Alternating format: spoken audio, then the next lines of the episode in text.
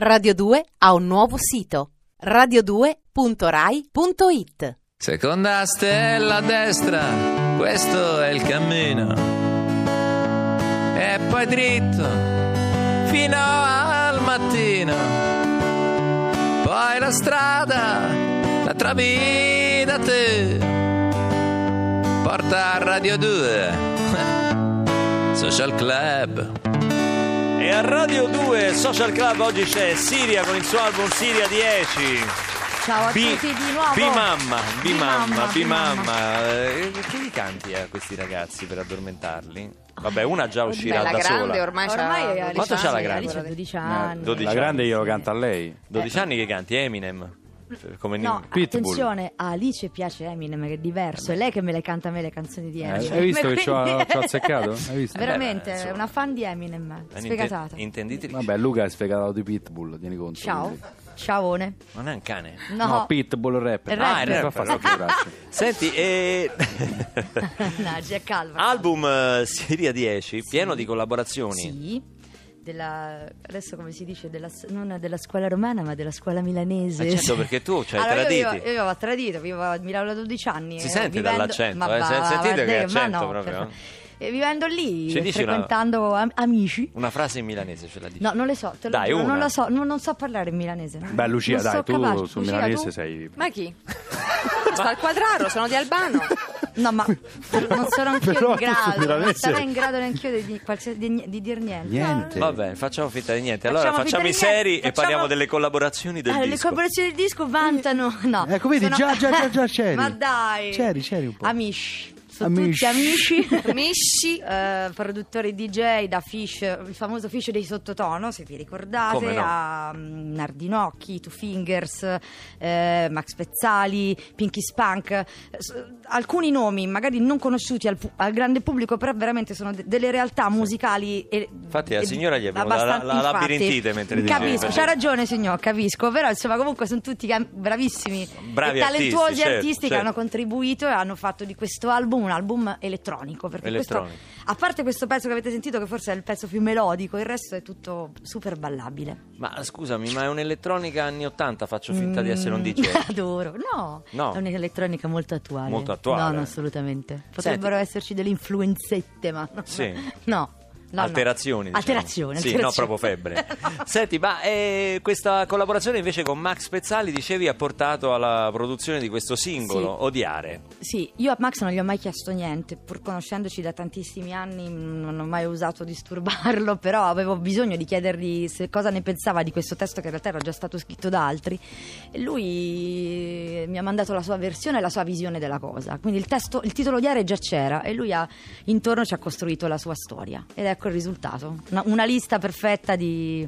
di, di- di- situazioni che accadono quando, quando si scopre dal telefono di aver amato tanto una persona e poi allo stesso tempo eh, di averla anche odiata molto. Quindi è questo meraviglioso giochetto del telefonino che allarga il primo piano del viso e quindi ti fa scrutare ogni angolo e ogni ricordo. Senti, per questo... Ah, visione. Sì, sì, ma eh, senti, hai strappato l'applauso, era quasi un comizio. Ma eh, dico, ma eh, eh, per questo singolo Odiare è stato eh, utilizzato quello che in inglese si chiama endorsement. Endorsement? Sì. Si può dire così? È piaciuto, hai visto che Sì, Cioè, praticamente Odiare è stato sponsorizzato. Gliel'hanno scritto, non è roba sua. eh. Sponsorizzato su web Sì. da, da video dichiarazioni di altri artisti. Amici, sempre, Sempre amici. Amici, il prossimo disco Amici. lo chiami Ma è Amici. successo Cioè, tu lo sai che in un processo sono testimoni non attendibili. No, perché, cioè, que- cioè, un conto che parlino bene di te i nemici, ma No, no. amici. No, è è- questa è la cosa piacevole. Mi sono trovata per l'uscita del singolo in radio un videomessaggio di Laura sul telefonino, mi è arrivato su WhatsApp il video ho scritto. eh, vi invito tutti quanti a scaricare. Eh, a sentire il pezzo di Siria perché Siria spacca e qua là e da lì poi Giuliano San Giorgi e- Ah, sai, ha iniziato e- Laura Pausini. ha iniziato Laura È vero, e io l'avevo quindi letta piano piano sono arrivati gli Cioè, altri a non- sorpresa e mi hanno fatto uno spottone bellissimo In sostanza tu non fai i dischi, fai, cioè tu fai le feste, non fai i È dischi. una festa, sì, cioè, una hai grande inviti. festa. Io me la vivo così, amici. No, io me la Fai vivo bene. così. eh, Allora, così a- vale la pena. ascoltiamo questo inno, diciamo, alla, alla riconciliazione, alla, alla- alla distensione. Invece è fighissimo, basta con questa ipocrisia, odiare. Odiare Dai. Siria. Dai. Le 4 del mattino e foto scorrono e le tue pose allegre e false si ripetono. Io ti ingrandisco gli occhi, vorrei capire se tu abbia smesso mai un secondo di mentire. Cerco in ogni sfumatura del tuo sguardo per salvare anche soltanto il tuo ricordo.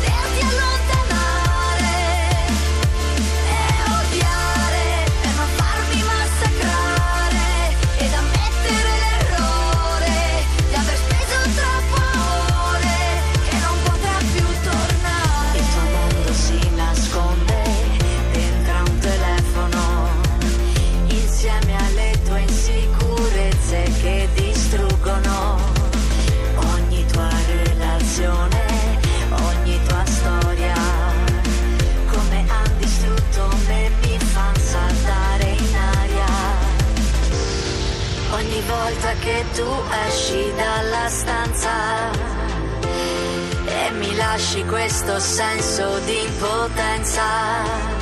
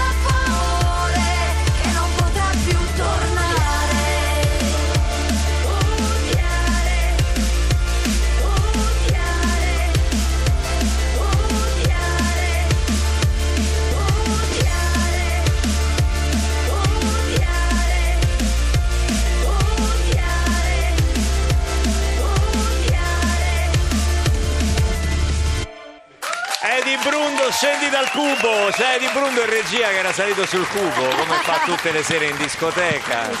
Complimenti, che sound, eh, veramente roba forte. Si poteva anche il testo aggiornare quando sarai in età più adulta. Più adulta. Riuscire Ho a già capito sopportare, dove vuoi andare a parare. a sopportare Le vampate, le vampate. certo, di Adesso calore. come dice? Adesso Le vampate di dolore. Ah, ecco, Eh, però giù. volendo No, per- se- magari se la canta la Ocone. Ma eh, perché devi Magari, eh, me? no, Ma perché? vabbè, fra- dicevo magari così. toccherà a me fra un po' di anni fare quello spot lì e ci abbiamo già il pezzo, capito? Se vuoi un pannolone, guarda, io. che sei tremendo, Luca, prende- guarda. Andrea, ma me io ci penso La veramente cattiveria di quest'uomo. Ammazza, oh, è spietato. Ma che ti ho lasciato che eri proprio un amore? Ma che ci è so. successo? Mai? Ah, Eh, ah, ma- perché tu mi dici che c'è la stato un vita. periodo che era un amore prima? Ma io me lo ricordo un po' più tranquillo, Da simpatico giovane. e buono. La vita ti segna. La vecchiaia, vecchiaia. La vita ti segna. Sarà Prova a, sarà un fa- luogo comune, ma mi sa che è proprio così. prova a resistere te 5 anni a sta temperatura È qui in sala C e del via. Va bene, adesso scusatemi, ma dopo tutta questa multi- musica e soprattutto dopo questo inutile chiacchiereccio di, così, di Luca Barbarossa, vorrei portare in questo programma una ventata di cultura. che è? Oh, hai fatto cadere dalla sedia Andrea. Siete Perroni. due deficienti, Eh, questa è la verità. Come fai a portare tu la Eh, Silvia, cultura? ti chiedo scusa, vado avanti. Come fai? Silence, please. C'hai l'abbecedario? Vi presento un saggio che ci dà tanta tanta speranza. Si intitola Il sogno di scrivere perché lo abbiamo tutti, perché è giusto realizzarlo. Ecco noi l'autore Roberto Cotroneo. Ciao Roberto, benvenuto. Ciao, Io ti chiedo buongiorno, scusa, buongiorno volevo fare una presentazione carina su Hai qua due fatto- deficienti, Eh, ma lo so, ma non preoccupare, lo sapevo già da prima. Ah, eh. Sono già ecco. venuto un'altra volta. Eh, non. Ah, Poi- ecco, io non c'ero, non no, sapevo, no, vedi? gli scherzi, no, grazie, grazie di questa splendida presentazione. Non so se sarò all'altezza, ma insomma, Ma sì, ci posso provare, sì, diciamo secondo così. me ce la Eh, dovresti tu dici fare. che ce la faccio? Caro Roberto, Eh. innanzitutto bentornato, Grazie. ben ritrovato con il sogno di scrivere eh, perché pare che veramente lo abbiano tutti, eh, almeno Sì. se io devo giudicare da Ce quante... l'hai anche tu? No, Beh, per carità. No, ma dico, se devo Eh. giudicare per esempio da quanti italiani scrivono canzoni e ci portano dischi Eh. qui al Social Club, immagino quanti invece vorranno diventare scrittori. Di più, secondo me. Ecco, dico, ma perché- siamo sicuri eh. che vanno incoraggiati? Allora. Non è che facciamo un danno? Cerco di No. continuare sull'onda della cattiveria. No, no, no, no, no, io guarda, tu sai che io sono stato un critico molto cattivo, ormai sono passati 25 anni e quindi non è che io sia uno noto per essere indulgente, però ti devo dire sinceramente che invece io penso che vadano incoraggiati perché ritengo che la scrittura sia una forma di terapia. Ecco. E, mm, e trovo anche che quelli come me che scrivono romanzi, che hanno un ruolo intellettuale, che poi stanno sempre lì a dire no, troppa gente scrive, non bisogna scrivere, eccetera, eccetera, siano delle persone in cattiva fede, cioè nel senso che perché eh, se tu incontri uno e dici ma io vorrei imparare a suonare il pianoforte, cioè non è che ti sta dicendo che vuole diventare, Certo. eh, che ti posso dire, Christian Zimmerman, No, no, no. vuole imparare a suonare un po' il pianoforte perché la sera alle 10 o alle 9, eh, tornato dal lavoro, si mette lì e, scri- e suona qualche cosuccia. Eh, perché no? Nessuno direbbe, Dio mio, troppa gente suona. Cioè, no? è meglio quello che il serial killer, diciamo. Eh, Quindi, beh, insomma, ma anche di un sacco, ma è meglio quello che anche un sacco di altre cose. Eh, Adesso certo. senza arrivare al serial killer, però certamente sì. E quindi io devo dire, io incoraggio questo anche perché comunque fa bene. E non è un problema di pubblicazione, poi sai, in questo, ormai con questa cosa di Amazon che uno si fa l'ebook da solo, se lo pubblica, ci mette il prezzo e poi magari ne vende anche tre copie, però comunque alla fine tu riesci anche a metterlo da qualche parte.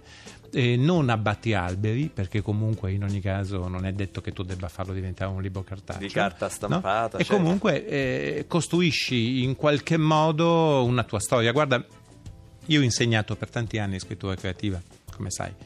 E, mm, un- tanti anni fa, una delle mie prime lezioni, vidi tra i miei allievi una signora un po' anziana, con i capelli bianchi, e e gli chiesi: Scusi, ma lei perché? No?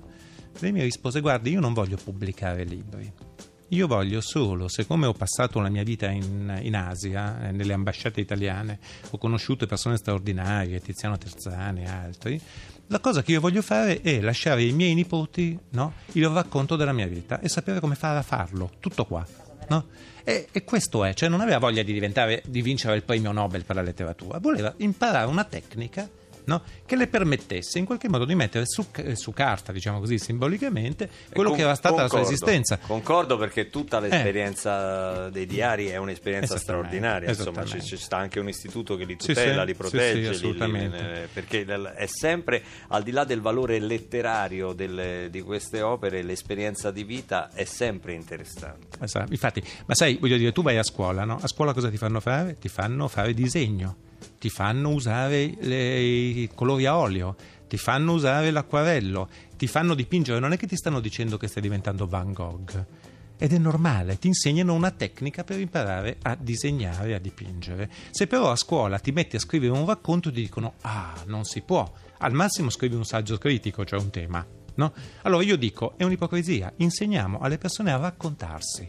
Poi il- l'uso poi che si farà di questo racconto sarà una cosa che vediamo dopo. Cioè non è che se uno comincia a suonare, io suono, lo sai, ma non è che faccio il musicista come voi, per fortuna vostra. Suoni anche bene. No, vabbè, una volta.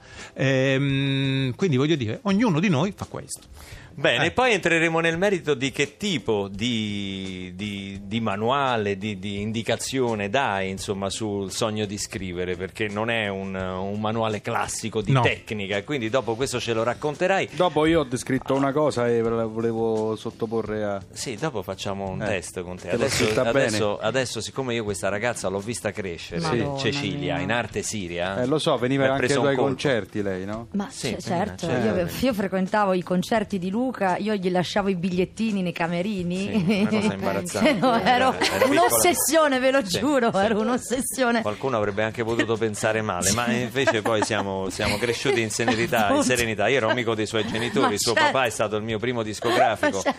Eh, eh, eh, adesso cantiamo un classico, un classico, una canzone meravigliosa scritta da, da Paolo Conte Certo. e da Pallavicini, che è stato Pallavicini. un genio della canzone. Eh, Pallavicini ne ha scritte da, da- da Azzurro fino alle bolle blu, mille bolle blu di Mina, fino a Tripoli per Patti Bravo, veramente con una originalità pazzesca, Messico e nuvole, insomma. Eh, certo. E questa è Insieme a te non ci sto più, che voglio dedicare a Lucia.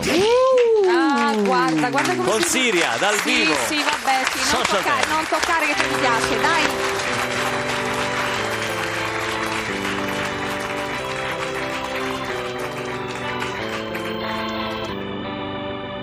Insieme a te non ci sto più, guardo le nuvole lassù. Cercavo in te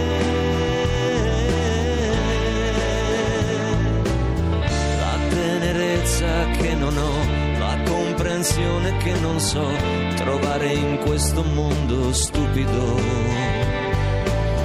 Quella persona non sei più, quella persona non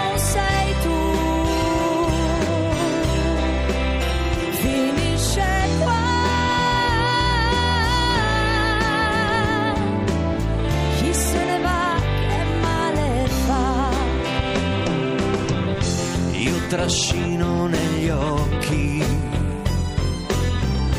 dei torrenti d'acqua chiara dove io verrò. Io cerco boschi per me e vallate col sole più caldo di te. Insieme a te non ci sto più, guardo le nuvole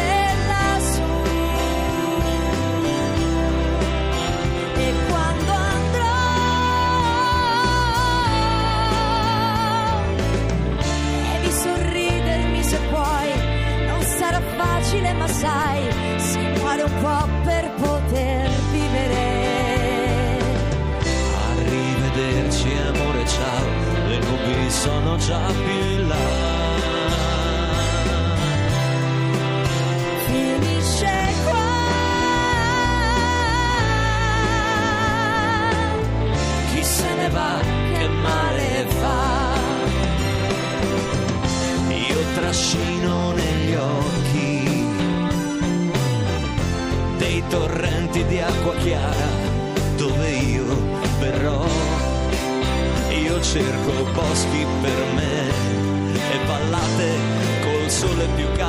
Te. Insieme a te non ci sto più, guardo le nuvole lassù. Arrivederci amore ciao, le nubi sono già più in là. Arrivederci amore ciao, le nubi sono già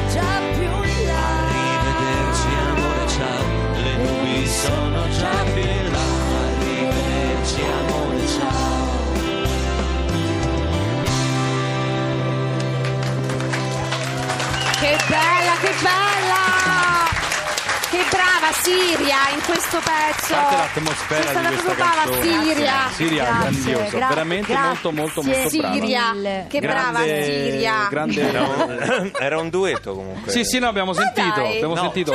C'è un ospite che l'ho scalpita pronto al pianoforte da pre- eh, Sì, che Sì, succede? Stai calmo, ma che è? No, C'è no, un ospite eh. che scala, ma che Eh, stai? sì, Hai sì. cose, hai Allora, cose dei posso- cavalli? posso leggere? Eh? Posso leggere la cosa che ho scritto Oddio, per Cotroneo? Allora, siccome. Cotroneo, Roberto Cotroneo, nei suoi corsi di scrittura, una delle prove che dava ai suoi allievi era quello di descrivere il luogo dove si trovavano. Esattamente, sì. Tu hai voluto farti bello ai Sì, suoi no, no, bello no. Sì, Però- descrivendo fatto anche tu. hai fatto- dai. Sentiamo il valore letterario di quello che Allora, hai scritto. se si può avere un sottofondo? Quale sottofondo? Questo Ma qua è perfetto. Allora, Eh, Lascialo fare. me- La sala C, che è il posto dove siamo noi.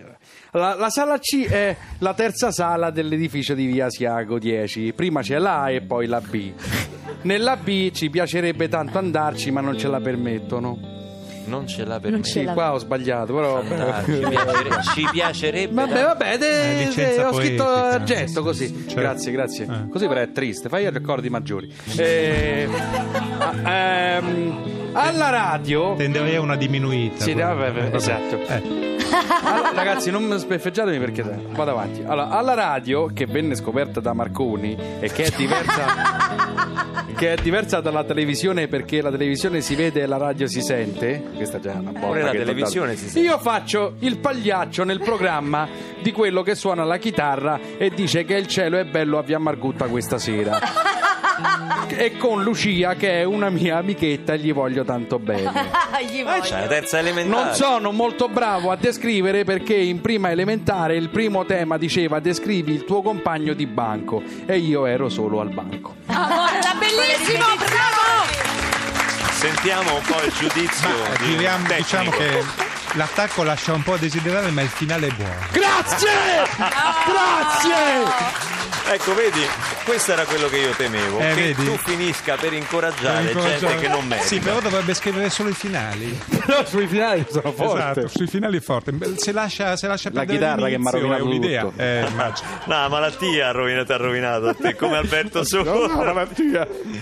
Senti, rimaniamo, ri- rimaniamo alti come con Cotroneo e con Siria per un cantautore che accosta il jazz all'elettronica e alla musica contemporanea al rock. Che hai non, detto? Non lo so, ma non, non- Non ho capito, lo- però- secondo me è meglio ascoltarlo. È la prima volta che ci viene a trovare qui a Radio 2 Social Club con passione dalla Sicilia. Ivan Segreto e la sua band.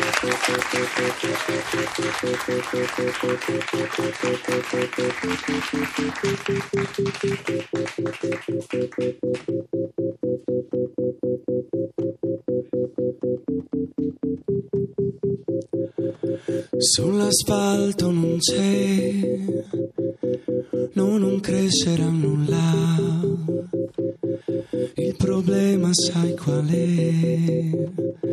Tutto asfalto qui e poi nulla. E poi nulla.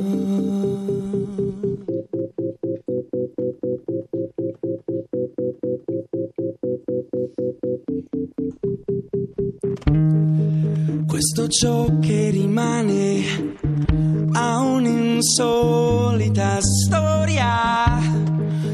Su dei fiumi di catrame corre in fretta a noia questo quello che vedi non si vuol giudicare ma le idee son pennelli. Dai lasciamoli andare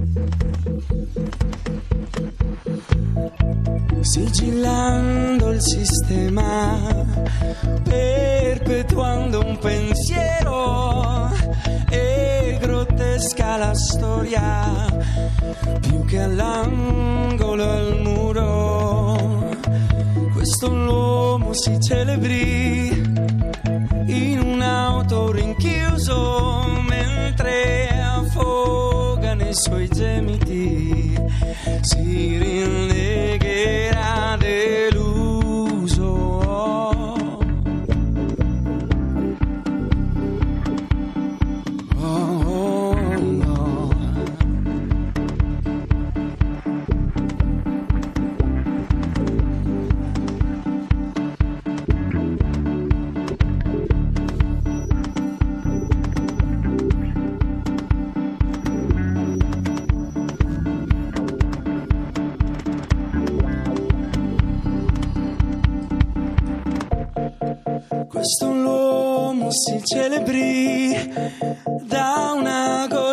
si è schiuso, ora si conosceranno fremiti di un eterno viso,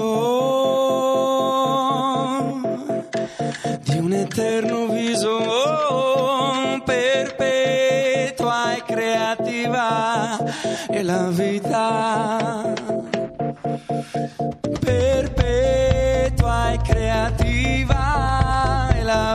Vita.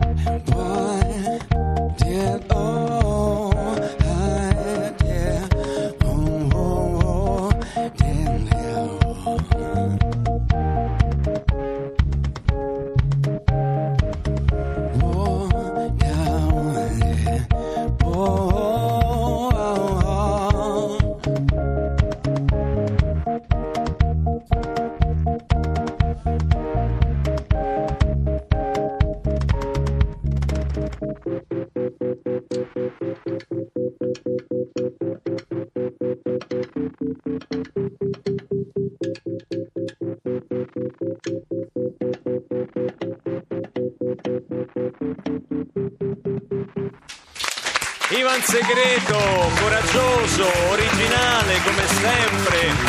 A dieci anni dal suo debutto con eh, un, un album che ha fatto, ha fatto dei- molti riconoscimenti, ha avuto portavagno e, e sei al quinto album, no? Integra. Sì, sì, puoi parlare con lo stesso microfono con il quale ti sei esibito dal vivo con i tuoi musicisti. Benvenuto. Roberto Pistolesi alla batteria. Ciao, ciao Ivan. Pistolesi alla batteria, l'abbiamo già visto, quello è un ragazzo che teniamo molto sotto controllo. Sotto controllo. E al basso? Al basso Luca. E... Non ti ricordi? Lo vedi? Da- dagli un cognome a caso, non se ne frega niente nessuno. Luca. inventa, inventa. Queste sono le Luca, cose. Luca Luca, al basso Luca Luca. Al basso Luca Luca. Con un box anni 60. Ci puoi dire anche il cognome? Bulgarelli. Bulgarelli, Eh beh, va bene, Bulgarelli, questa la paghi cognome. dopo, lo sai. Sì, Va, molto, lo so, lo so. va molto coi mondiali Bulgarelli. Però Se- volevo capire. Eh, integra il Sì. titolo di questo album, è il quinto della tua, della tua carriera artistica, non il decimo come per Siria, che è anziana oramai Siria.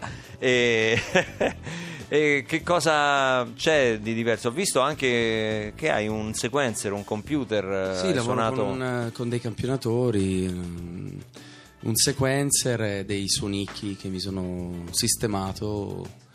eh, Vedi che l'elettronica torna sempre in questa L'elettronica puntata. eh? spacca eh, questa puntata di Radio 2 Social Club. eh? Beh, è una cosa bella, interessante. Bene, dopo faccio un pezzo di Moby con la social band. Adesso dobbiamo dare la linea al meteo e torniamo poi a parlare del disco di Torniamo di tra Ivan poco. Segreto. Votate, votate, votate, commentate, commentate, commentate. Dai, non ce la faccio. Radio 2. Radio 2 ha un nuovo sito radio2.rai.it